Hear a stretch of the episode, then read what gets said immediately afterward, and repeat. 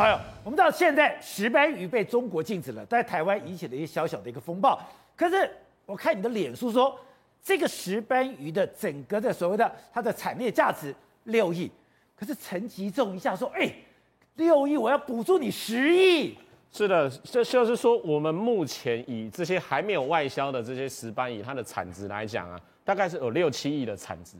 那我们陈吉仲现在一出手啊，第一个就是说我要准备十亿来救市。那这个十亿啦，大概就是陈吉仲起手式。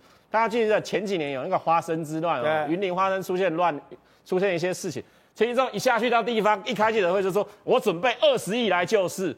对啊，实际上有花了，钱真的花下去了吗？没有，实际上大概花了一亿多。那你包含去年的那个凤梨，他也说十亿，有没有啊？实际上也没有花到十亿啊。难怪陈吉仲的外号叫陈十亿。对啊，你看，利那凤梨也十亿，莲雾世家也十亿，然后现在啊遇到了龙石斑鱼，他马上说又十亿嘛。然后现在十亿不够，可以说产值六亿，我就十亿给你喊下去。对，十亿喊下去还不够，他现在就讲了一百二十六亿哦，打造冷链物流。哇，你看哇。一百二十六亿打造冷链物流，就说哇，那政府真的是打算来把。我们的钱太多了吗？对，那可是你仔细看它这个内容啊，他是说他投入了总经费六亿，在高雄新达港跟屏东盐埔港建立区域物流中心。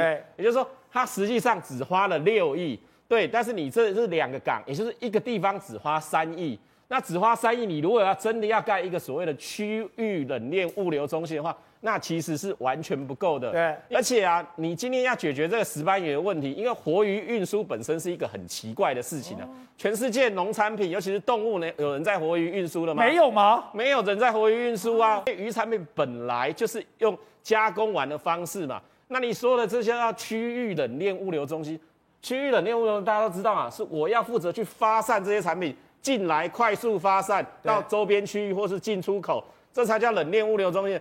可是我们现在石斑鱼面对的是什么？我们没有加工厂啊，哦，我们没有合规的食品加工厂啊。那台湾像这些合规的食品加工厂，几乎都在中部。